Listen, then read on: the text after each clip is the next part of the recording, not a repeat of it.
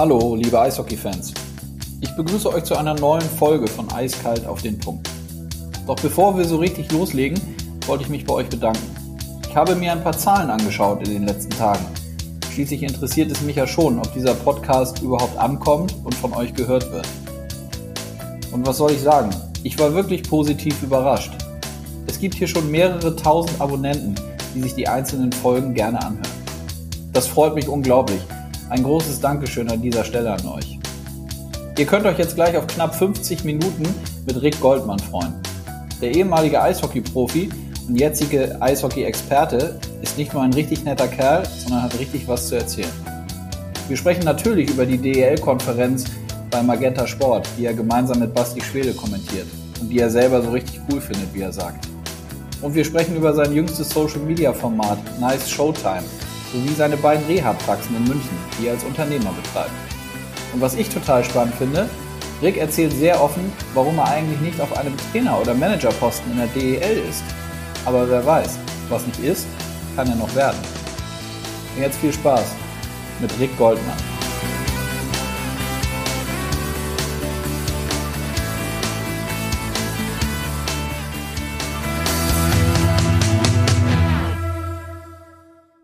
Ich sage Hallo zu Rick Goldmann. Ich sage Hallo zurück zu Konstantin. Grüß dich. Wie geht's dir? Du, eigentlich ganz gut. Heute war ein schöner Tag, schönes Wetter. Kann mich nicht beschweren. Wir müssen vielleicht den Hörern kurz sagen, also es ist jetzt Pfingstmontag, relativ, na nicht spät abends, eher früher Abend.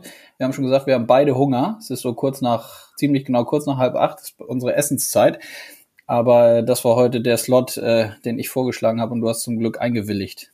Ich bin, wenn ich ganz ehrlich bin, schon 15 Minuten über meine Essenszeit, aber ich habe mir noch ein paar Salzstangen extra reinkaut, damit ich jetzt nicht mutiere. Ja. ja gut, also pass auf, wir haben natürlich uns vorgenommen, ein paar Minuten zu sprechen, dann können wir danach essen. Ähm, ich würde gerne mal anfangen mit einem Thema. Die meisten kennen dich natürlich als ehemaliger Eishockeyspieler, als aktueller Eishockey-Experte, als Host eines eigenen Podcasts, als ähm, Kommentator von der Konferenz gemeinsam mit Basti Schwele. Ähm, aber du machst ja durchaus den ganzen lieben langen Tag auch noch was anderes. Ne? Also sag mir und den Hörern doch bitte mal, wie deine Physio, das ist doch glaube ich Physiotherapie, die du machst, richtig? Das ist richtig. Ähm, normalerweise, also ich habe, während ich Eishockey gespielt habe, habe ich Medizinmanagement studiert. Und ähm, nachdem ich fertig war, hat sich das so ergeben, dass ich in München ähm, die erste Praxis 2009 aufgemacht habe, zweite Praxis dann 2011 dazu gemacht habe. Das eine ist im Osten, das andere ist im Westen. Das heißt, ich wenn es blöd läuft, jeden Tag durch München zweimal fahren und im Stau stehen. Habe ich damals nicht daran gedacht, dass das vielleicht doof ist. Aber ansonsten mache ich das tatsächlich eigentlich normalerweise als Hauptjob. Ähm, das heißt, ich habe 20 Angestellte in den zwei Praxen. Mir gehören die, ich bin Geschäftsführer, leite die und ähm, ja, jeder Tag ist da unterschiedlich und du weißt in der Früh welches Problem du abends hast. Das ist eigentlich die Herausforderung des Tages. Mhm. Wusstest du damals in deiner aktiven Zeit, dass du, wenn du nicht mehr Eishockey spielen kannst, dass du gerne in den Bereich gehen möchtest? Hm, das würde ich verneinen. Ich wusste relativ früh, dass ich nicht bis zum, also bis zum nicht mehr Eishockey spielen möchte. Das war mir relativ schnell klar. Also ich wusste, dass ich nicht irgendwie mit 40 Jahren, das ist jetzt nicht despektierlich gegenüber der mit 40 Jahren noch spielt, aber das wollte ich nicht. Ich, hab, ich bin sehr früh, sehr früh Profi geworden, ähm, bereits mit 17, 18 Jahren, habe da mein Geld damit verdient, ähm, habe sehr viele Spiele auch gemacht. Ich habe auch das Gefühl gehabt, irgendwann muss man nicht bis zum Ende treiben, bis der Körper gar nicht mehr kann und wie man sich dann runterspielt, das wollte ich nicht. Ähm, insofern wusste ich, dass eine andere Phase in meinem Leben kommt und ähm, ich habe die auch mehr oder weniger bewusst herbeigeführt. Aber was es genau wird, das war mir am Anfang nicht klar. Das hat sich mehr oder weniger dann immer mehr rauskristallisiert, als es gegen das Ende meiner Karriere gegangen ist. Mhm. Kannst du das nochmal genauer sagen? Wie, was waren da die ausschlaggebenden Punkte, dass es sich dann dahin entwickelt hat, dass du eigene Praxen aufgemacht hast? Nur ja, gut, ich habe mal überlegt gehabt, was interessiert mich, das war mal der Grundgedanke. Also eigentlich muss ich dazu sagen, ich habe in meiner Zeit, bis ich bei den Moskitos Essen gespielt habe, habe ich gegen, direkt gegenüber von der Uni gewohnt. Und meine damalige Freundin hat immer gesagt gehabt, geh doch mal hin, schau dir doch mal was an, hör dir doch mal was an, studier halt ein bisschen. Und ich habe mir gedacht, nee, nee, habe ich jetzt keinen Bock dazu. Äh, ich war, ich war nicht so weit. Und dann bin ich irgendwann mal rübergegangen, was in Ruhe lassen hat. Und dann bin ich rein und habe ich mal was angehört und ich wusste überhaupt nicht, wo ich drin sitze, weil ich es nicht gecheckt habe, wie das überhaupt funktioniert mit den Hörsälen und alles. Habe mich irgendwo reingesetzt und total wirr. Es war auch keine Vorlesung richtig, es war eine Übung, weil überhaupt nicht passt. Dann bin ich in die Mensa gegangen und da war das Essen so schlecht, dass ich gesagt habe, da gehe ich nicht mehr hin. und das war dann mein Entschluss erstmal zu sagen, nee, ich studiere jetzt nicht. Okay. Ähm, dann war es aber so, ich war in München an einer großen, ja, so kleinen Reha-Einheit beteiligt. Äh, große, kleine, also so eine mittlere Reha-Einheit beteiligt und habe mir irgendwann gedacht, okay, das wäre doch doch was. Also Medizin, jetzt noch Arzt zu werden, ist zu spät, das hätte mich interessiert. Medizinmanagement interessiert mich, weil ich BWL interessiert bin. Reines BWL war mir auch zu blöd. Und das war sowas, das war damals ganz neu. Ähm, als ich dann angefangen habe, habe ich natürlich nicht mehr in Essen gewohnt und wo hat es den Studiengang gegeben? In Essen. Mhm. Das heißt, ich habe dann äh, letztendlich auch in Iserlohn und wie ich dann später noch in München war, mein Studium fertig machen müssen an der Präsenzuni, wo ich eigentlich nie war. Und ich war lustigerweise in Essen, wo ich jahrelang gegenüber gewohnt habe und nicht hingegangen bin. Aber ja, das, so, so, so ist es zustande gekommen und das ist schon interessant gewesen. Ich habe es ich dann, wie ich es angefangen habe, auch super gefunden, weil es ein brutal guter Ausgleich war und mich auf eine andere Art und Weise ja, gefordert hat als der Sport. Ja, das war quasi eine ein bisschen was, wo der Kopf wieder angesprungen ist. Und das hat mir zu dem Zeitpunkt dann auch äh, Spaß gemacht.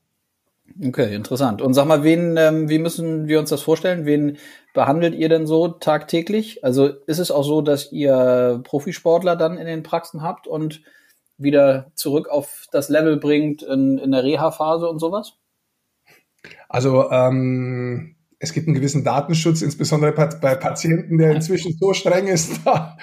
ähm, Du kannst davon ausgehen, dass wir von ganz normalen Menschen, was mir auch unheimlich wichtig war, wir sind keine Privatpraxis, keine reine. Mhm. Natürlich sagen wir zu keinem, der, äh, wir schließen keinen aus, sagen wir es mal so, egal wie er versichert ist. Ja, das war mir wichtig.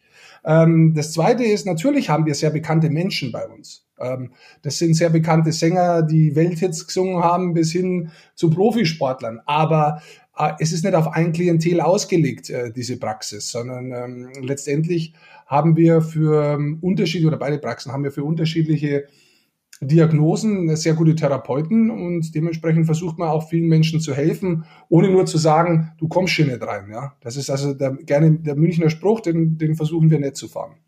Mhm, okay. Und sag mal, was würde jetzt passieren, wenn ich habe da ehrlicherweise, wir haben da, ich habe dich glaube ich noch nie danach gefragt. Jetzt äh, freue ich mich, dass ich Aua, das mal mache. Hast du Aua am Knie und ich soll mal draufschauen als PWLer? Nee. Ja, ne, ne, hör auf. Also mein Knie tut in der Tat so ein bisschen weh. Ich, ich habe mal versucht, Tennis zu spielen, habe es auch ganz gut hingekriegt. Nicht so gut wie Sash übrigens. Also Sascha Bannermann, der spielt, äh, hat immer besser gespielt, aber ich habe ganz gut gespielt. Von daher das Knie merke ich jetzt. Ähm, was ich aber eigentlich jetzt als Übergang fragen wollte, ähm, was wäre denn, wenn jetzt jemand aus der Eishockey-Szene, also vom Club kommt und sagt, du Rick, hast nicht Lust, ähm, bei uns in eine führende Position einzusteigen und den Club hier mit zu managen? Was ist denn dann? Ähm, also, es hat mal, es ist einige Jahre her, es ist ja nicht so, dass man ähm, sagen wir mal so, es hat, vor vielen Jahren, so lange ist auch nicht her, aber doch einige Jahre, hat es schon die Möglichkeit gegeben, auch aktiv ähm, in den Sport einzusteigen. Mhm. Und ähm, das war für mich immer so eine Überlegung, möchte ich es machen oder möchte ich es nicht machen? Ich muss dazu sagen, eigentlich war so mein Gedanke, wie ich sehr jung war, wirklich so im Kind die Übungen begriffen habe und äh, verstanden habe eigentlich, dass Eishockey nicht nur äh, das ist, dass man Schlittschuh laufen kann und vielleicht irgendwie gut schießen kann, sondern dass es da mehr geht, dass es ein Zusammenspiel ist, dass es Taktik ist, dass, dass man am Eis spezielle Übungen machen kann, ohne dass die Spieler es mitkriegen und sich dann aber in die Richtung bewegen, weil man es oft genug übt und, und, und. Das hat sich dann natürlich auch noch ausgebaut, später, wie ich mehr erfahren habe über Trainingslehre und was der Teufel was, dass ich mir gedacht gehabt habe, boah, ich würde echt gern Trainer werden. Mhm. Ich muss aber ganz ehrlich sagen, ähm, wie ich dann Profi war, habe ich diesen Gedanken sofort, also nicht sofort, aber immer mehr und sehr schnell verworfen. Ähm, ich habe keinen Bock gehabt, zu mehr oder weniger der Spielball als Trainer zu sein. Also so habe ich mir das vorgestellt. Wenn du da ein paar Leute drin hast, die möglicherweise viel verdienen. Ähm, als deutscher Trainer ist es sowieso schwierig, insbesondere mit den Imports, das sage ich, wie es ist, ähm, da, die, da wirklich nicht in Kämpfe zu kommen, ähm, wo per, per se erstmal ist, äh, wer weiß mehr, wer kann mehr, wo kommt denn der her? Ja, weil das darf es eigentlich nicht gehen. Und hat es lange eine Phase gegeben, glaube ich, im deutschen Eishockey. Da hat, glaube ich, jeder, der Englisch gesprochen hat, einfach mehr zählt. Und ähm, dementsprechend war das für mich dann nicht so der Wunsch zu sagen, ja, da setze ich mich jetzt nochmal durch, da gehe ich jetzt nochmal rein. Dieses, dieses, das, das versuche ich jetzt nochmal. Das war es mir nicht wert und deswegen habe ich sehr früh entschieden, das nicht zu machen. Ich habe zwar überlegt gehabt, ob ich einen Trainerschein mache, muss ich ganz ehrlich sagen, eher für die Kinder. Das hat sich aber dann aufgrund anderer Aktivitäten einfach nicht mehr ergeben, zeitlich. Also irgendwann ist dann der Zeitfaktor auch nicht da. Mhm. Die Möglichkeit tatsächlich ähm, sportlich was zu machen, hat es mal gegeben, vor ja, jetzt auch schon über sieben, acht Jahre her. Ähm, damals habe ich mich entgegen entschieden, weil die Struktur meines Erachtens noch nicht so weit war. Da waren noch viele von den alteingesessenen Leuten da. Es sind viele Strukturen, die in den letzten vier, fünf Jahren aufgebrochen sind und durch die neue Generation ersetzt worden sind. Ähm, und auch da war es so, dass ich gesagt gehabt habe, ich habe jetzt so viel aufgebaut gehabt, ich weiß es nicht, ob es der Weg ist, ähm, den ich persönlich gehen möchte. Inzwischen denke ich ein bisschen anders.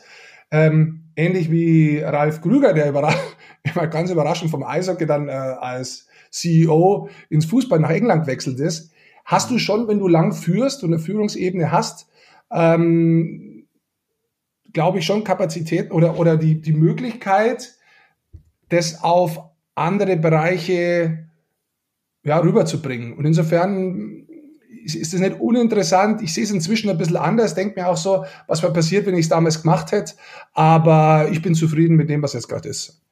Eine Frage dazu noch, weil also erstmal kann ich das total verstehen und ich finde auch, deswegen habe ich dich auch gefragt, es liegt ja irgendwie auf der Hand. Also ich finde immer, man muss schon einen Unterschied machen, nur weil man früher mal sehr, sehr gut eine Sportart ausgeübt hat, so wie du Eishockey, heißt das nicht äh, sofort, dass man irgendwie ein sehr guter Trainer ist. Aber natürlich, so wie du gesagt hast, ist es bei ganz, ganz vielen und bei dir sicherlich auch so, dass du das Spiel verstehst, wie ganz viele andere eben nicht. Das eine ist ja die Trainerebene. Du sagtest, du hast auch BWL findest du interessant. Es gibt ja auch in so einem Eishockeyclub irgendwie Sportmanager ähm, bis hin zu irgendwie Geschäftsführern natürlich. Wäre sowas nochmal reizvoll für dich? Denkst du über sowas hin und wieder mal nach? Oder ist das wirklich auch so, wie du eben gesagt hast, du bist happy mit dem, was du dir aufgebaut hast und ja, eigentlich alles fein? Also tatsächlich ist es so, schon so eine Idee. Also ich, ich, äh, einen Club zu führen, ist tatsächlich was, das ich interessant finde, von der Idee her. Ich habe mich in meinem ganzen Leben lang nicht aktiv äh, beworben für sowas. Äh, Würde es wahrscheinlich im Zweifel auch nicht machen. Hört sich vielleicht jetzt ein bisschen überheblich an, weil ich nicht muss. Ähm, ich glaube aber, dass das eine Herausforderung ist, die sehr interessant ist, ja, ähm, die meines Erachtens nach vielleicht auch ein bisschen unterschätzt wird insgesamt äh, in den Positionen, die es bei Clubs oft gibt. Ähm, insofern. Was meinst, du, was meinst, du, genau? Was wird da unterschätzt? Naja, du, du musst mal schauen, wie oft wird denn eigentlich von einem Geschäftsführer gesprochen, der in Wirklichkeit eigentlich für, bei der GmbH der entscheidende Mann ist, der das komplett der das komplette Sagen hat, der eigentlich das Geld verwaltet und, und, und. Eigentlich ist nur der Trainer, mal ein Spieler und der, der, der Sportdirektor im Vordergrund. In Wirklichkeit ist der wirklich starke Mann, aber ein Geschäftsführer in der GmbH, rein rechtlich gesehen. Mhm. Ähm, und über den wird eigentlich relativ wenig gesagt. Der, der leitet eigentlich die Geschicke, der leitet eigentlich die Geschäfte und der kann natürlich durch seine Art und Weise, wie er möglicherweise auch einen Club sieht, einen Verband sieht, eine Liga sieht, in ganz andere Ebenen führen. Ja, sowohl von der Führung her wie auch von der wirtschaftlichen Seite her. Und das ist sicherlich eine Herausforderung, die unheimlich interessant ist für mich selber, wie gesagt, hat sich diese Position so nicht geben und über unglückte Eier zu reden macht keinen Sinn. Also ist jetzt nichts, was ich anstrebe. Ich strebe jetzt nichts an, ich strebe kein, kein Amt an, kein äh, irgendwas an, sondern ja, das hat sich einfach nicht ergeben. Aber ich muss ganz ehrlich sagen, wenn du mich so fragst, dann bin ich auch ehrlich, ähm, das ist eine Position, die finde ich interessant. Hm, ja, kann ich mir vorstellen. Bin ich gespannt, was da in den nächsten Wochen, Monaten oder Jahren sich vielleicht noch tut. Also ist ja nicht so, dass du jetzt irgendwie übermorgen aufhören willst und gar nichts mehr machst. Also da gibt's ja durchaus noch Möglichkeiten, glaube ich. Ja, ich würde schon aufhören, wenn ich nicht mehr müsste. glaube ich, also würde ich auch, aber kann ich nicht. nee. müssen, wir schon noch, müssen wir schon noch ein bisschen sprechen.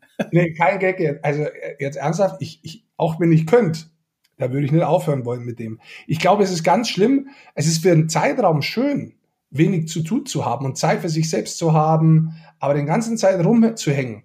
Und dann, selbst wenn ich irgendwie am Meer wäre oder sonst was, da, da bin ich zu kreativ dafür. Ähm, da sprudeln mir zu schnell die Gedanken im Kopf und es muss sich was bewegen. Also das, äh, ich, ich würde es nicht schaffen zu sagen, du komm, ich äh, ziehe jetzt ans Meer und da bleibe ich jetzt sitzen, mein Lebtag. Ich kann mich da hinsetzen, ich genieße die Zeit, ich liebe es da, aber ich muss auch was tun, ich muss was bewegen und ich muss das Gefühl haben, mich um irgendwas auch kümmern zu können. Und dementsprechend abgeschenkt habe ich noch nicht.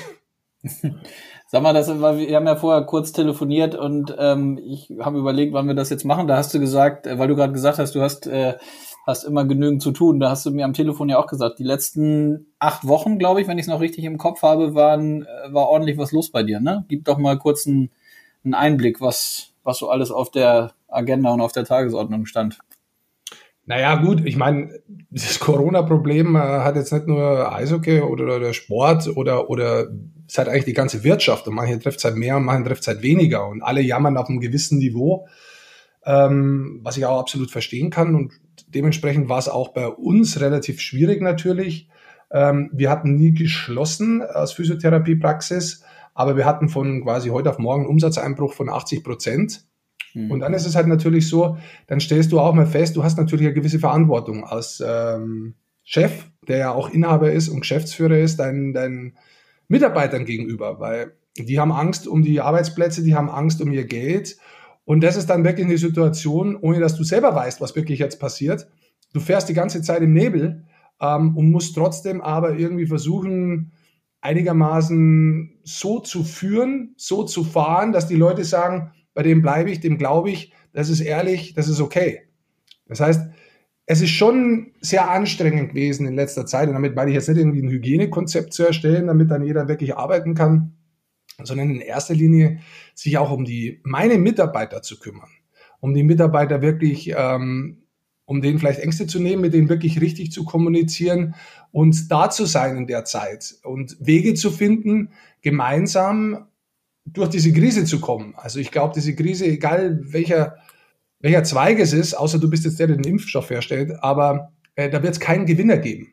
Ja, also weder wirtschaftlich noch zwingend anders. Insofern glaube ich, muss man sich das erstmal bewusst machen und äh, muss dann aber einen Weg finden, der für alle sauber ist, der für alle ehrlich ist, transparent ist und der vor allem für alle nachvollziehbar ist, ohne dass, glaube ich, nur einer draufzahlt. Ja? Und das haben wir versucht äh, hinzukriegen und ich, auch wenn meine Mitarbeiter diesen Podcast wahrscheinlich nicht hören werden, ähm, muss ich sagen, ich habe höchsten Respekt dafür, wie sie mir in dieser Zeit auch vertraut haben ähm, wie sie das gemacht haben, wie wir da gemeinsam durchkommen sind. Das ist eigentlich in den zehn Jahren, seit ich Unternehmer bin, für mich das Wertvollste bisher gewesen. Das kann sich immer noch ändern, das ist mir ganz klar, aber bisher gewesen, ähm, dass, wie es darauf ankommt, ist jetzt in dieser Zeit, wie wir es geschafft haben, als Team zusammenzurutschen und da durchzukommen. Und so eigentlich durchzukommen, dass alle sagen können, ja, das war jetzt nicht schön, es war blaues Auge, aber wir sind echt gut durchkommen.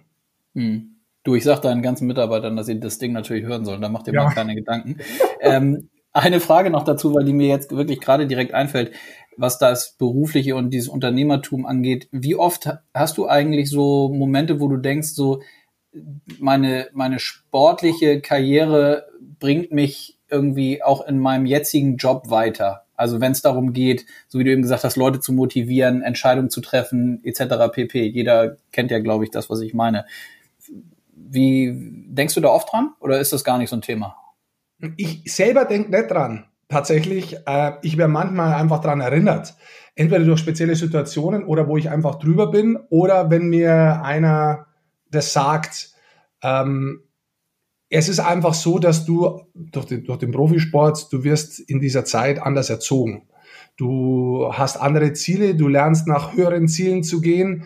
Es, man könnte auch davon sagen, dass vieles dann danach nicht perfekt ist. Es muss immer besser sein. Du hast einen gewissen Anspruch Und wichtig, man will sich auch andauernd irgendwie betteln. Also man will diesen Kampf, den man sonst auf dem Eis hat, diesen Zweikampf oder auch in der Kabine hat oft hin und wieder, wer ist besser und so weiter, das hast du einfach drin, das kannst du nicht ablegen. Mhm. Und das hat jetzt ein Physiotherapeut per se so eigentlich nicht.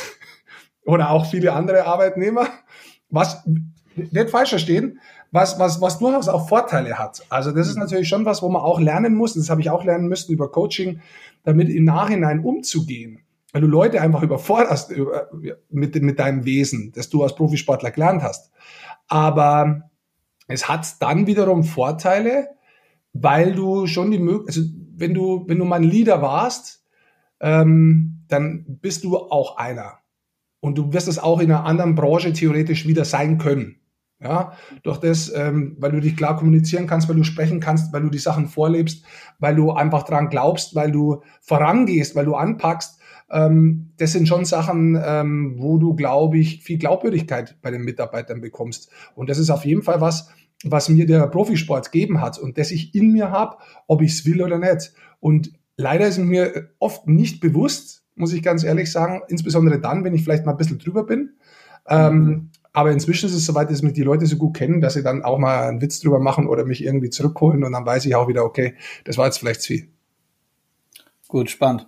Sag mal, bevor wir so auf deine Tätigkeiten kommen, die du zusätzlich noch zu deinen beiden Praxen, Praxisen ähm, machst, müssen wir einmal, glaube ich, über natürlich auch die Aktualität so ein bisschen sprechen. Also nicht über alles, weil das ja auch ein bisschen ja, nicht schwierig, aber da gibt's halt sehr, sehr viele unterschiedliche Meinungen und ähm, ich selber als Kommunikationsverantwortlicher der deutschen Eishockeyliga kann und möchte jetzt hier natürlich auch nicht äh, bis ins letzte Detail über irgendwelche 75, 25 Modelle und Gehaltsverzichte reden. Ähm, wir haben aber gesagt, dass wir das natürlich streifen, das Thema. Ich glaube, das ist richtig und wichtig und wird auch höchstwahrscheinlich ein Stück weit verlangt von den Leuten, wenn sie das hören. Ähm, ich würde gerne mit dir folgenden Punkt besprechen, und zwar, dass sich ja Spieler jetzt ähm, zusammengeschlossen haben und eine Art ja, Gewerkschaft oder Interessensgemeinschaft gründen. Ähm, wie stehst du dem gegenüber? Also erstmal muss ich ganz ehrlich sagen, äh, um kurz aufs, aufs Gehalt zurückzukommen. Ähm, hm. ich, was da genau jetzt momentan kommuniziert wird, kann ich gar nicht sagen. Ich glaube einfach, dass es ähm, auch da so ist, dass ich beide Seiten verstehen kann.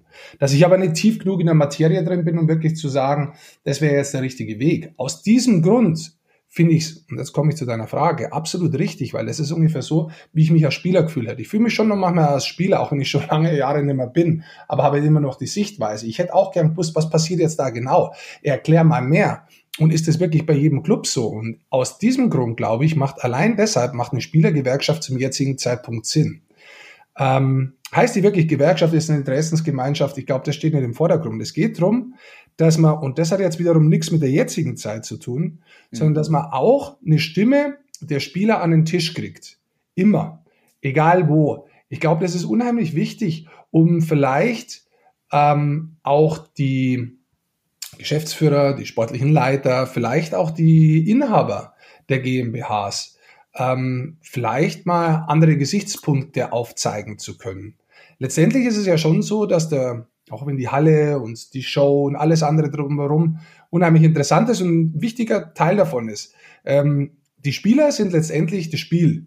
Und ähm, da gibt's natürlich auch unterschiedliche Ansichten dazu, aber auch die sollten eine Stimme haben, die zumindest gehört wird. Und andersrum, und da habe ich jetzt gerade zum Beispiel mit Leon Dreiseitel gesprochen, was total interessant war, wie die drüben sich jetzt geeinigt haben, dass sie weiterspielen. Der sagt halt, da ist so ein Komitee, das berichtet natürlich nicht nur in die eine Richtung, sondern es kommt auch zurück.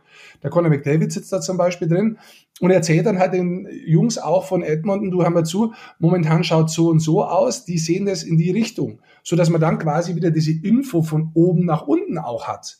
Und ich glaube, das wäre schon was, was vielleicht insgesamt nicht von heute auf morgen, ja, aber auf, auf längerfristige Zeit auch das deutsche Eishockey, die deutsche Eishockey-Liga an sich äh, voranbringen könnte.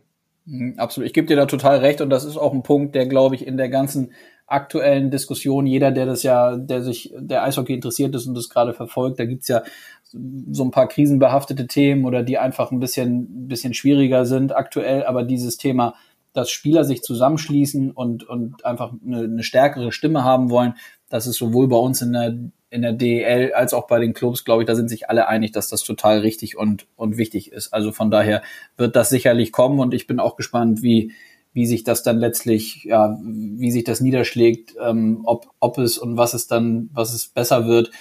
Ich glaube daran, dass das ein total sinnvoller Schritt ist und da hat auch, glaube ich, überhaupt gar keiner oder nicht, da kann ich das, glaube ich, wegnehmen, weil ich in vielen Diskussionen und Telefonkonferenzen die letzten Tage und Wochen natürlich dabei war. Da hat auch überhaupt keiner auch von Ligaseite irgendwas dagegen. Im Gegenteil. Weil du gerade Leon Dreiseitel angesprochen hast, du hattest ja jetzt gerade auch ähm, in deinem in, in deinem Social Media Format habt ihr ja gemeinsam mit ihm gesprochen und mit und Freddy Tiffels, glaube ich, ne? Hat er noch ähm, irgendwas weiteres gesagt, was so eine, was diese so, so ein Spielerzusammenschluss positiv macht? Hat er da Einblicke aus der NHL gegeben? Also du, ähm, eigentlich muss man dazu sagen, es war eigentlich, ich habe, ich habe, eigentlich habe ich bei Nice Showtime, das ist das, was du gerade meinst, das ich bei YouTube habe momentan, ja. äh, habe ich offiziell Freddy Tiffles angefragt, habe mit Leon aber gesprochen, sag so, komm, lass mal in der Mitte reingehen und lass mal einen Freddy dann über dich fragen und dann lass die äh, Runde äh, sprengen. So als Überraschung, er wusste wirklich nicht Bescheid, dass er dazukommt, aber wir haben dann danach noch ein bisschen alleine gesprochen, auch vernünftig und nicht bloß hin und her kaspert. Mit dem Freddy, das sind ja die besten Buddies eigentlich mehr oder weniger. Ja. Ähm, ja, wir haben schon drüber gesprochen, wie das drüben auch ist. Ich glaube, dass das insgesamt, ich habe auch mit Corbinian Holzer drüber gesprochen gehabt. Ich glaube, dass das schon ein komplexes Thema ist. Und durch die Komplexität glaube ich einfach, dass es sehr wichtig ist, dass die die Spielergewerkschaft dabei haben. Das sagt er letztendlich auch. Wie ich gerade gesagt habe, da geht es nicht bloß in eine Richtung, dass, der Spiel, dass die Spieler eine Stimme haben und ihre Meinung da reingeben in diesen Pool von NHL-Besitzern und wer da mit dabei sitzt, sondern dass es in die andere Richtung halt auch geht, dass die Informationskette wirklich bei den Spielern ankommt, was da momentan geplant wird. Und ich glaube, das macht die NHLPA wirklich gut, dass sie die Spieler wirklich informiert, was der Stand der Dinge ist und was geplant ist. Und ähm, ich glaube, das ist definitiv was, was in der Form von der Spielergewerkschaft auch in Deutschland äh, denen dann gut tun könnte. Mhm, absolut. Jetzt hast du das ähm, Format angesprochen, was du auf YouTube seit, ich, also korrigiere mich, aber es läuft jetzt seit äh, mehreren Wochen, glaube ich, wo du regelmäßig ähm, mit Eishockeyspielern ähm, dich austauscht. Ähm, erzähl vielleicht den Hörern, die es äh, bislang noch nicht gesehen haben, ähm, was, was ist das für ein Social-Media-Format? Wie muss man sich das vorstellen? Und natürlich kann ich einem, das habe ich auch schon mal gemacht, deswegen kann ich es hier jetzt auch. Ich würde es jedem ans Herz legen, der Eishockey interessiert ist, sich das mal anzugucken. Das ist äh, großer Spaß und informativ zugleich. Danke. Ähm, also grundsätzlich ist es so, äh, nice, das ist eine, eigentlich ist es eine Dokumentation, wo wir letztes Jahr gestartet haben bei Sport 1, bei der WM, über die Spieler, um die Spieler selber in den Fokus zu stellen und die Spieler mal zu zeigen, dass sie echt coole Typen sind und was sie alles erleben. Und eigentlich war immer ein Thema mit dabei da wo der Zuschauer vielleicht nicht hinkommt. Wie trainieren die? Wie trainieren sie an harten Tagen auf dem Eis? Wie trainieren sie off-Eis? Was macht ein Trainer? Wir waren beim Harry Kreis zum Beispiel letztes Jahr mal dabei. Einen ganzen Tag ähm, beim Spiel, in der Kabine, bei den Ansprachen und so weiter, verkabelt auf dem Eis, überall. Also da hat es viele Sachen gegeben, das haben wir dann mit Magenta Sport weitergemacht. Dieses Jahr in der deutschen Eishockey-Liga haben da wieder welche getroffen. Und dann habe ich mir überlegt gehabt, okay, wie können wir das Format vielleicht noch weiterbringen? Weil immer wieder die Leute fragen, wo sehe ich denn die Dinge? Und wenn sie einmal ausgestrahlt worden sind, haben sie es nicht mehr gefunden. Deswegen habe ich mir einen YouTube-Kanal aufgemacht und habe die ganzen Sachen, die auch schon mal gespielt worden sind, gesammelt, habe die mir zum Teil zurückkauft beziehungsweise vereinbart, dass ich sie ausspielen kann und habe sie bei mir auf dem YouTube-Kanal gesammelt und wollte dazu momentan in dieser Corona-Krise auch ein bisschen ja, Aktualität reinbringen, weil das Eishockey schon schnell weggefallen ist. Und so sind jetzt äh, 18 Unterhaltungen äh, entstanden, die über Video aufgenommen sind, die zum Teil ähm, tiefgehend sind, die zum Teil lustig sind, die aber auch immer wieder die Perso Personen, die die Sportart betreiben, genauer erklären. Und das ist mir eigentlich auch ja, das ist eigentlich das auch, das, das ich wollte. Ich, ich wollte auch mal zeigen, dass die Jungs, die die Sportart spielen, bloß hart sind, dass sie sonst was sind, sondern dass sie eigentlich coole Typen sind und dass wir in der Sportart deutlich mehr zu bieten haben, wie vielleicht andere Sportarten, weil wir lockerer sind. Und ich glaube, das sieht man dann bei YouTube, wenn man meinen Namen eingibt oder Nice Showtime eingibt, immer wieder eigentlich bei allen, mit denen ich das aufgenommen habe. Mhm. Ja, wie gesagt, absolute ähm, äh, Schauempfehlung äh, sollte man sich angucken.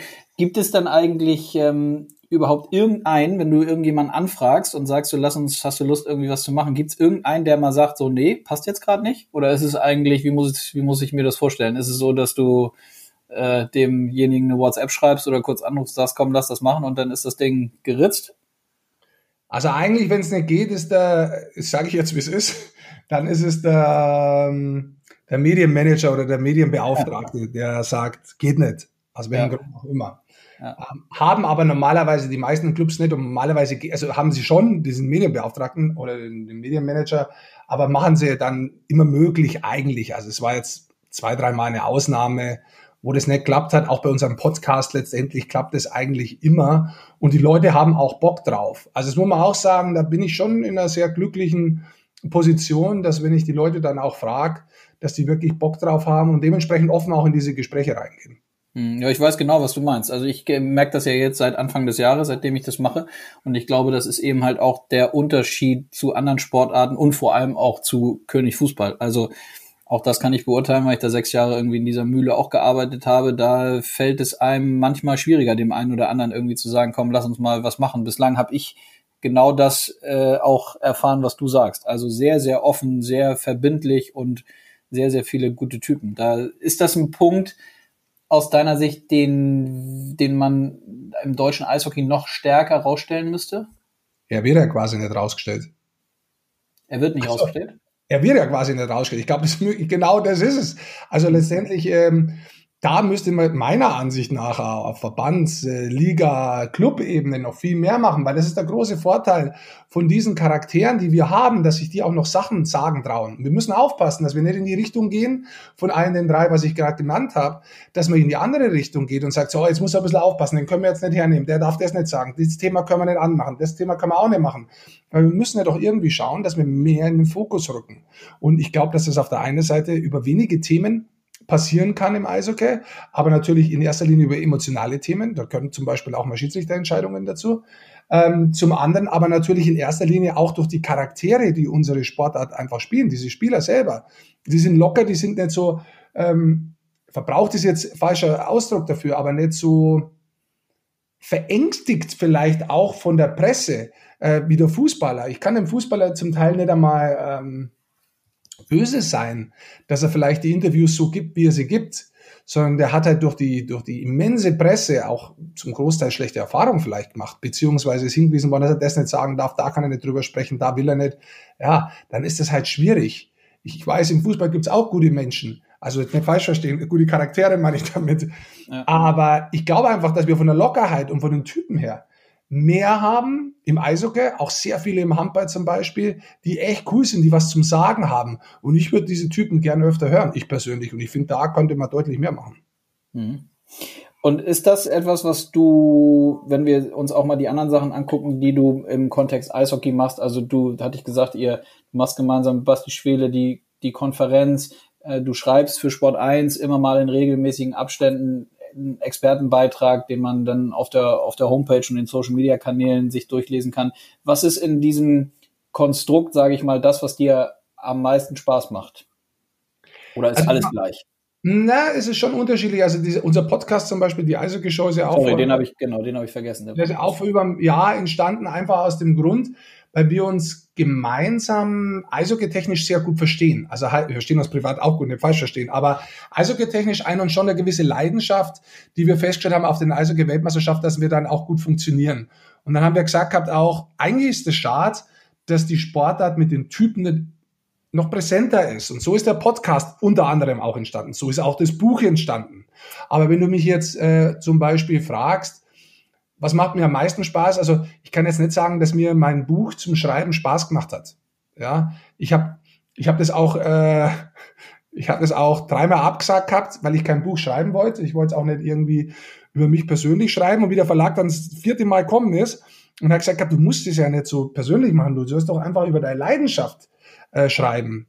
Und da haben sie mich gehabt, weil das, das war so, wo ich mir dachte, okay, das kriege ich hin ja, hole ich mir jemanden, der gut schreibt und wir machen das gemeinsam, da weiß ich, was ich sagen möchte. Und so ist dann auch äh, Eiszeit entstanden. Ähm, warum Eishockey der geilste äh, Sport der Welt ist. Den Untertitel habe ich mir übrigens rausgesucht. Aber mhm. so aktuell, was mir aktuell am meisten Spaß macht, ist definitiv die Konferenz. Muss ich mhm. ganz ehrlich sagen, das ist ein Produkt, ähm, da passiert so viel und du kannst es null planen. Du hast ja keine Ahnung, die Spiele können so auseinanderlaufen, dass du gar keine Drittelpause hast. Du kannst gar nicht aufs Klo gehen, du kannst nichts trinken. Äh, du bist die ganze Zeit dran. Es kann sein, dass einfach saulang kein Tor fällt, dann kann sein, dass sich die Tore überschlagen innerhalb von kürzester Zeit, dass Spiele am Schluss gleichzeitig in Verlängerungen gehen, wo du gar nicht mehr weißt, was was ist und wo du bist, ist dich komplett überfordert. Aber genau das ist es, was unser Sportart ausmacht. Eigentlich nicht zu wissen, was passiert. Es gibt eigentlich kein langweiliges Spiel. Und wenn du gleichzeitig fünf oder sechs hast, so wie der Konferenz dann, dann ist es mega. Also das ist was, das hat mir dieses Jahr, muss ich ganz ehrlich sagen, so Spaß gemacht, äh, als wie selten was zuvor. Ja. Ja, auch da, also ja, jeder, der die mal geguckt hat, die Konferenz sagt das gesagt, glaube ich, genau das, was du gerade gesagt hast. Natürlich auch äh, eine, eine, eine klare Empfehlung für jeden, nicht nur Eishockey-Fan, sondern ich finde auch Sportfan, da mal da mal reinzugucken. Also da geht's, äh, da geht's richtig ab und ähm, ihr zu zweit macht das richtig gut. Wie wichtig ist da so ein so ein Partner wie Basti Schwele? Also ihr macht das, ihr macht das zu zweit ähm, ich könnte mir vorstellen, dadurch, dass ihr euch jahrelang kennt und natürlich auch äh, schon zusätzlich das ein oder andere Eishockeyspiel gemeinsam ge ähm, kommentiert habt bei Weltmeisterschaften etc., versteht ihr euch eigentlich blind dann in so, einem, in so einer Konferenz? Äh, blind würde ich nicht sagen. Da gibt es ja auch immer wieder was das, wo man definitiv besser machen kann oder was weiß ich was. Also es gibt's immer, es gibt immer Verbesserungspotenzial. Aber ich weiß ganz genau inzwischen, wann ich meinen Spot kriege, reinzugehen oder wann ich Basti lassen muss, wann, wann es seine Zeit ist, ähm, den Coil zu setzen. Ähm, da ist schon nach, nach, nach vielen Spielen einfach so ein Zusammenspiel, wo man sich darauf verlassen kann. Und, und ganz wichtig, eins, das haben wir gelernt ähm, bei den Eishockey-Weltmeisterschaften, wo du wirklich in kürzester Zeit unheimlich viele Spiele hast und zum Teil auch Spiele hast, wo du sagst, verdammt, das ist jetzt das dritte Spiel heute, das wir, du hast schon fast keine Stimme mehr. Wie sollen wir jetzt noch gegen bei Italien gegen Kasachstan durchkommen? Ich kann mhm. kaum Namen aussprechen, bei den Italienern habe ich keinen gesehen. Holy shit. Und dann funktioniert es aber. Und zum Teil funktionieren seine Spiele dann oft echt besser. Äh, weil du dann wieder zurückgehst zum Spiel und das Spiel erzählt der Geschichte. Du findest dann in so vielen Spielen andere Herangehensweisen, die kleine Unterschiede sind, aber die trotzdem Unterschiede sind, die dir immer wieder neues Leben geben. Und immer wenn du meinst, du hast nichts mehr, es geht nichts mehr, gibt es die Möglichkeit, dass man doch wieder einen Weg findet. Und das haben wir gemeinsam gelernt, auch mit Sascha. Und ich glaube, das ist das, dieses Verlassen aufeinander, wie im Team, wie im Eishockeyspiel letztendlich. Wenn ich weiß als Außenstürmer, ich hab den nicht, du musst den Verteidiger jetzt nehmen, dass er den dann hat und dass das funktioniert und dann kein Tor fällt in der Defensive. Das ist, glaube ich, das, was wir ein paar Mal gelernt haben und dementsprechend funktioniert das ganz gut, wenn wir uns aufeinander verlassen können. Hm. Würdest du eigentlich sagen, ich habe das jetzt von zwei, drei Leuten in den letzten Monaten, auch schon vorher ehrlicherweise, äh, gehört. Würdest du auch sagen, dass ein Eishockeyspiel schwieriger zu kommentieren ist als ein Fußballspiel? Das kann ich nicht sagen, weil ich Fußballspiele nicht kommentiere. Ich möchte auch eine Pauschale mal auf, auf Fußball draufhauen, auch wenn es sehr großer, ähm, wenn es immer mal sehr großen Applaus gibt. Und manchmal mache ich es auch, weil ich dann doch davon überzeugt bin.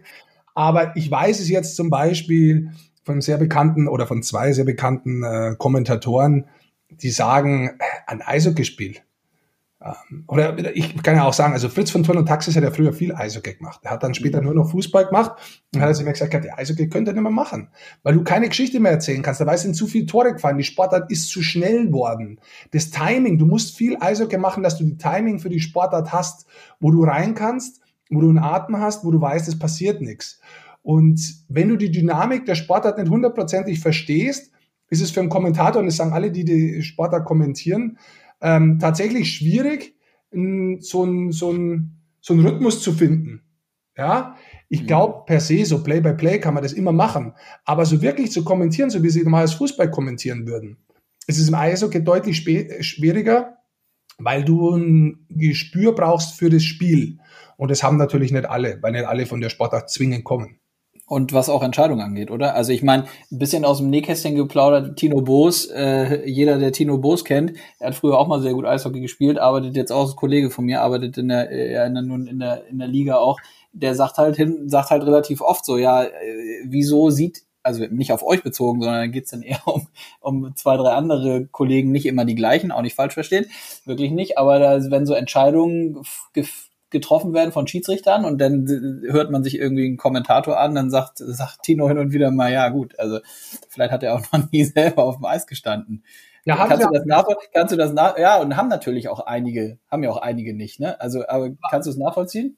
ja, ich weiß, ich bin mit Tino auch im Austausch, was das trifft. Und da muss ich mir äh, genauso sagen, Tino sagt zu mir auch manchmal, du hör mal zu, ich sehe ich so, ich rede mit Brügge, also Lars Brüggemann.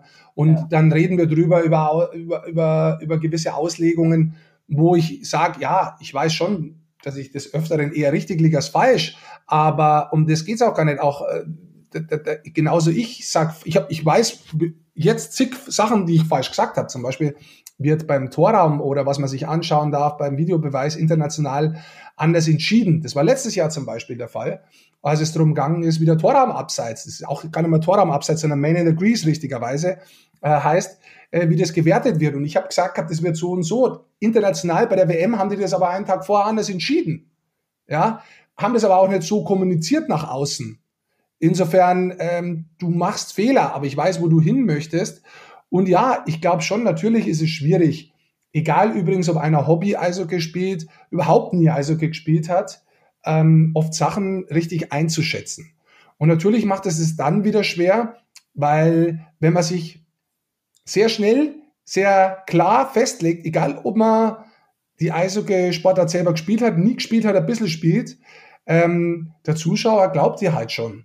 Und du führst ihn dann auch in eine Richtung, das durchaus gefährlich sein kann, weil das, was du sagst, wenn du es nicht hundertprozentig weißt, halt du auch die Zuschauer verunsicherst, ja, weil du dich einfach festlegst, dass es einfach nicht stimmt. Und da muss man schon ein bisschen aufpassen, weil man natürlich da auch Verantwortung hat. Deswegen ähm, habe ich mich tatsächlich mal vor einigen Jahren versucht, echt mit den Regeln auseinanderzusetzen, sehr genau, wenn man es als Sportler oder als Spieler selber weniger macht. Da spielt man die Sportart, wenn man die Sportart spielen möchte und nicht, wenn man die Regeln kennen möchte. Ja, Das muss der Schiedsrichter machen. Aber habe es dann mal gemacht, habe dann viel nochmal dazugelernt, verstanden, dass ich eigentlich echt als Spieler viele Sachen gar nicht wusste. Das sagen dir übrigens auch alle die, die jetzt gerade aktuell Schiedsrichter werden und früher Spieler waren, die sagen, hey, wir haben uns über Sachen aufgeregt, das habe ich überhaupt nicht gewusst, dass das alles gibt. Ähm, aber da muss man auch sagen, du musst natürlich auch irgendwo das Spiel so kommentieren, ähm, da geht es nicht ins letzte Detail dann immer um, um, um äh, Regelwesen oder um Regelfragen, sondern es geht eigentlich für mich mehr darum, die Schönheit des Spiels darzustellen. Und natürlich gibt es hin und wieder mal kritische Fragen, da kannst du übrigens sowieso nicht richtig legen, weil das jeder mit seiner eigenen Brille meistens sieht. Mhm. Sag mal, was die Kommunikation im Kontext Eishockey und dein, deine Tätigkeit da angeht mit den Moderationen, Kommentatoren, Jobs. Gibt's irgendwas, wo du sagst, das würdest du gerne nochmal irgendwie die nächsten Jahre im Kontext Eishockey machen? Also hast du irgendwie was im Kopf, wo du sagst, so das möchte ich gerne auf jeden Fall nochmal machen? Zum Beispiel ein zweites Buch oder äh, keine Ahnung, eine nächste YouTube-Serie. Gibt's irgendwie sowas? Uh, nee, ich, ich bin, also wenn ich was plane, dann weiß ich schon. Also wenn, also wenn, ich, wenn, wenn ich jetzt so weit wäre und es schon wüsste, dann könnte ich es jetzt sagen. Aber oft kommt es so und dann denke ich mir, okay, das ist es jetzt, jetzt mache ich das. Das ist das nächste Projekt. Das heißt, aktuell habe ich jetzt gerade nicht so ein Projekt, wo ich sagen könnte, das wär's. Habe ich irgendwie einen Traum? Mei, wenn ich ganz ehrlich bin, ähm, ich habe zum Beispiel äh, jetzt viele Weltmeisterschaften gemacht. Ich habe äh, die Elf-Finals gemacht. Ähm, ich habe Olympia kommentiert, allerdings in dem Jahr, als Deutschland nicht dabei war. Mhm. So, ich war bei Olympia selber als Spieler. Das hat für mich einen wahnsinnig hohen Stellenwert. Also dieses Flair, dieses Olympia-Flair, das vielleicht nach draußen für den normalen Zuschauer in den letzten Jahren leider, leider verloren gegangen ist, ähm, ist für die Sportler immer noch so speziell. Und äh, als ich da 2098 war, ist es was gewesen, das mich vielleicht in meiner Sportkarriere am meisten beeindruckt hat wenn ich ganz ehrlich bin, ähm, so Olympia nochmal von der anderen Seite, also als Kommentator, Experte oder wie auch immer mitzuerleben, das wäre schon was, ähm, muss ich ganz ehrlich sagen, das mich ähm, interessieren würde. Aber wenn es jetzt nicht geht, mehr, dann ist es auch nicht so schlimm. Hm. Ich, äh, wir biegen auf die Zielgerade oder sind quasi vom Ziel, aber da muss ich nochmal nachfragen. Was, sag mal, was Olympia, ich habe schon ganz, ganz oft äh, natürlich gehört und gelesen, und man hört es ja immer wieder. Was ist dieses, was ist dieses Besondere an den Olympischen Spielen? Ähm, ich habe heute lustigerweise mit jemandem gesprochen, der ähm, ein Arzt ist, der selber vor Ort war, mal als Tennisschiedsrichter, der früher Profi-Tennis auch gespielt hat oder angehendes Profi-Tennis gespielt hat, dann als Arzt noch dabei war und so weiter, auch im Tennisbereich. Und dann haben wir auch gesprochen gehabt so über Olympia. Olympia nimmt jeden den Stellenwert. Heißt, egal welches Land du bist, egal welche Flagge du vorne drauf hast, egal ob du der Beste bist oder der Schlechteste, alle leben in diesem olympischen Dorf, alle trainieren gleich, alle fahren gleich rum, alle sind gleich. Du begegnest allen Sportlern, egal von welcher Sportart, egal von welchem Land, auf Augenhöhe. Und das ist was, was es, glaube ich, in unserer jetzigen Gesellschaft insgesamt auch nicht mehr so oft gibt und auch sonst nicht so oft gibt, weil entweder ist es ein Superstar, dann reist er anders an, oder die Teams kommen ganz anders oder es ist eine andere Liga oder weiß was ich was alles. Ähm, dieses Gefälle ist unheimlich groß geworden, nicht nur in der Gesellschaft, sondern auch im Sport. Und genau da bei Olympia ist das nicht so. Da sind alle gleich. Da gibt's eine Essensmensa. Da kannst du dir natürlich eine Essensmensa vom Steak bis zu McDonalds alles holen. Es gibt McDonalds da drin. Ähm, aber du isst an den gleichen Stühlen, an den gleichen Tischen. Und ja, vielleicht setzen sich die Kanadier zusammen, vielleicht die Deutschen. Trotzdem ist es meistens so, dass die gar nicht so weit auseinander sind und dass man ins Sprechen kommt und dass es da Aufenthaltsräume kommt, gibt, wo man zusammensitzt. Und die Leute sind alle gleich. Also du hast eine, das ist Augenhöhe.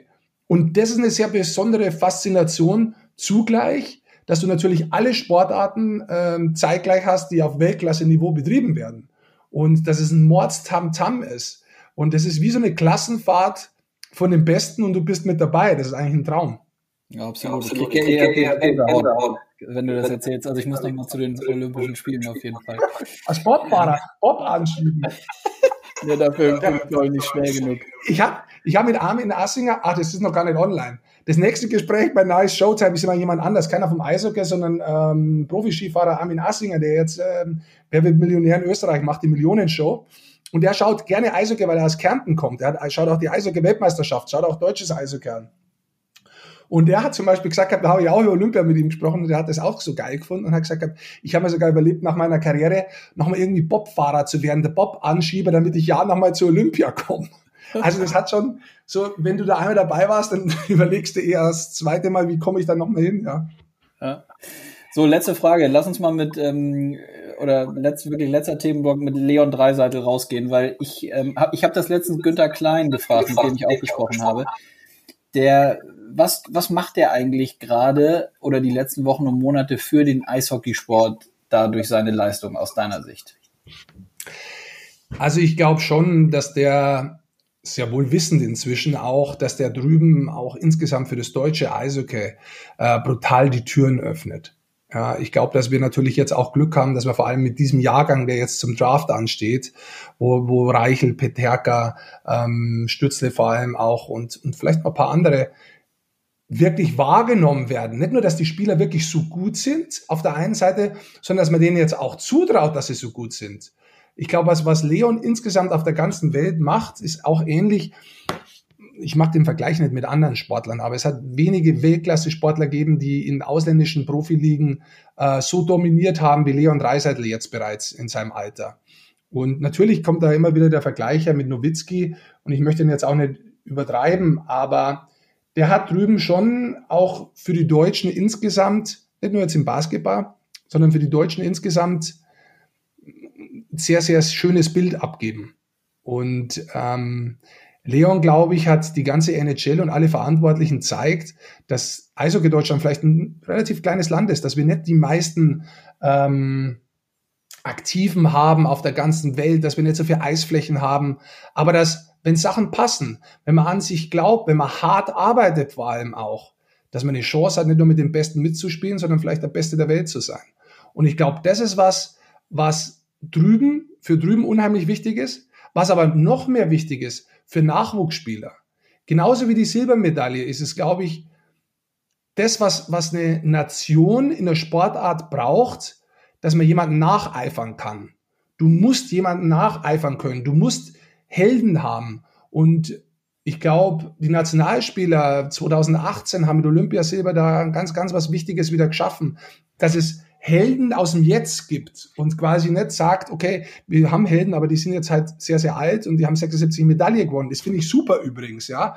Ich, das waren noch meine Helden. Aber die Jungen brauchen jetzt neue. Und die hat man jetzt nicht nur mit den Silbermedaillen gewinnen, sondern mit dem Leon Dreiseitel. Weil das ist was, das momentan omnipräsent ist. Omnipräsent bei jedem 8- bis 14-Jährigen, der sagen kann, boah, da drüben ist einer, so möchte ich werden. Und ich glaube, das ist was, das wo für unser Sportart im Kern nämlich an der Basis, unheimlich wichtig ist. Und deswegen macht er nicht nur Werbung und nicht nur die NHL aufmerksam, sondern ich glaube auch, dass er viel Ehrgeiz in jungen Spielern wecken kann. Ist ihm das bewusst? Du kennst ihn viel besser als ich. Also, und die nächste Frage, die ich mir dann so stelle, das ist natürlich, also ich glaube, das ist alles zu 100 Prozent so, wie du gesagt hast. Ähm, ist ja, kann ja auch ein ganz schöner Rucksack sein, ne? Ganz schöner Druck, der dann so auf so einem, ist ja letztlich nur ein Mensch, ne? Ein Eishockeyspieler, ja. äh, der da drauf, auf ihn drauf lastet. Ja, wenn du dir, wenn du es als Aufgabe siehst, dann ja. Aber ich glaube nicht, dass du das als Aufgabe sehen musst. Es ist wiederum nicht deine Aufgabe, du bist nicht verantwortlich für den Nachwuchs in Deutschland. Ich glaube, das sind andere verantwortlich, da ist der Verband verantwortlich, da seid ihr, das Deutsche Eishockey-Liga verantwortlich, das sind die Verantwortlichen der, der Clubs, in Ebene DL, DL2 Oberliga verantwortlich. Das sind alle Stammvereine verantwortlich. Das sind Nachwuchstrainer verantwortlich. Das ist nicht Leons Aufgabe. Das glaube ich nicht. Ich glaube bloß, dass er das entfachen kann. Und ich glaube nicht, dass es wichtig ist, dass ihm das in erster Linie bewusst ist, sondern ich glaube, dass er es genau richtig macht. Ich glaube, dass ihm bewusst ist, wenn er die Sportart spielt, dass er seine Leidenschaft aufs Eis legt und so hart arbeitet dafür wie selten jemand. Und auch wenn man mit ihm spricht, ist es immer wieder das Gleiche. Die Leute fragen ihn immer wieder auch von der Presse, ja, was hast du denn anders gemacht? Was hast du denn jetzt gemacht? Was hast du denn da gemacht? Was, was, wie zufrieden bist du? Es kommen die gleichen Antworten. Das sind zum Teil langweilige Antworten für jemanden draußen, weil es kein Erfolgsgeheimnis gibt. Er arbeitet halt hart wie eine Sau. Er macht sich halt Gedanken über die Sportart. Und er hat die Attitude, der Beste zu sein. Das mag vielleicht manchmal ein bisschen komisch vorkommen, aber da sieht man halt, wo das auch hinführen kann. Und dementsprechend glaube ich, muss er diesen Rucksack überhaupt nicht haben. Ganz im Gegenteil. Ich glaube, er versucht in seiner Sportart einer der Besten zu sein. Er versucht den Stanley Cup zu gewinnen. Und alles, was dadurch nebenbei kommt, das kommt dadurch einfach nebenbei. Hm. So, fürs deutsche Eishockey ein Geschenk. Ich glaube, das kann man, ja. äh, wenn man es denn richtig nutzt, kann man, glaube ich, das so festhalten. Ja. Du, ich danke dir recht herzlich für deine, für deine Zeit. Fand, äh, fand das super interessant, das Gespräch. Hat mir viel Spaß gebracht. Ähm, ich wünsche, ich hoffe dir, dir auch. Ich hoffe, dir war nicht allzu langweilig. Ja. Alles gut. Ich habe auch noch ganz schlimm Hunger, Konstantin. Das heißt, das ist ein gutes Zeichen, weil er. Ja, guck mal, das ist doch gut. Dann und, trotzdem, und trotzdem können wir jetzt, glaube ich, äh, gehen wir mal in die Abendplanung so richtig über und äh, essen mal was. Also ich danke dir auf jeden Fall. Ähm, wünsche dir alles Gute, bleib gesund, das ist das Wichtigste. Und dann ähm, freue ich mich, wenn wir uns bald wieder hören. Vielen Dank dir und alles Gute mit der, ja, mit der ganzen Planung jetzt. Kriegt ihr schon. Ja, hin. danke dir. Wir geben uns Mühe. Ciao, ciao. Ciao. Das hat richtig Spaß gemacht. Auch wenn ich in der Tat durchaus ein bisschen Hunger hatte. Aber im Ernst, ein richtig guter Typ, der Rick Goldmann. Und ich bin ja wirklich sehr gespannt, ob wir ihn in Zukunft nochmal in anderer Position in der deutschen Eishockeyliga sehen. Wer weiß. Gerade was die Social Media Aktivitäten angeht, kann ich euch auf jeden Fall nur empfehlen, dass ihr ihm folgt. Und abonniert euch auch den Podcast der Sportfuzis. Da gibt Rick mit Basti Schwele und Sascha Bandermann richtig Gas. Durchaus mal mit einem Augenzwinkern, aber vor allem richtig fundiert und mit richtig Ahnung. Die Jungs tun dem deutschen Eishockey und der Kommunikation des deutschen Eishockeys gut. Für mich heißt es jetzt so langsam aber sicher Vorbereitung für die nächste Folge. Dann dreht sich hier alles um die Düsseldorfer EG, einer der Traditionsvereine in der deutschen Eishockeyliga. Gerade auch die Tradition möchte ich gerne mit meinem Gesprächspartner thematisieren. Niki Mond, früher selber für die Düsseldorfer aktiv und jetzt verantwortlich für den sportlichen Bereich bei der DEG, ist mein Gast und uns werden die Themen sicher nicht ausgehen. Wenn ihr etwas Spezielles über die DEG oder über Niki wissen möchtet, dann schickt mir eure Fragen an presse.del.org oder über unsere DEL Social Media Kanäle.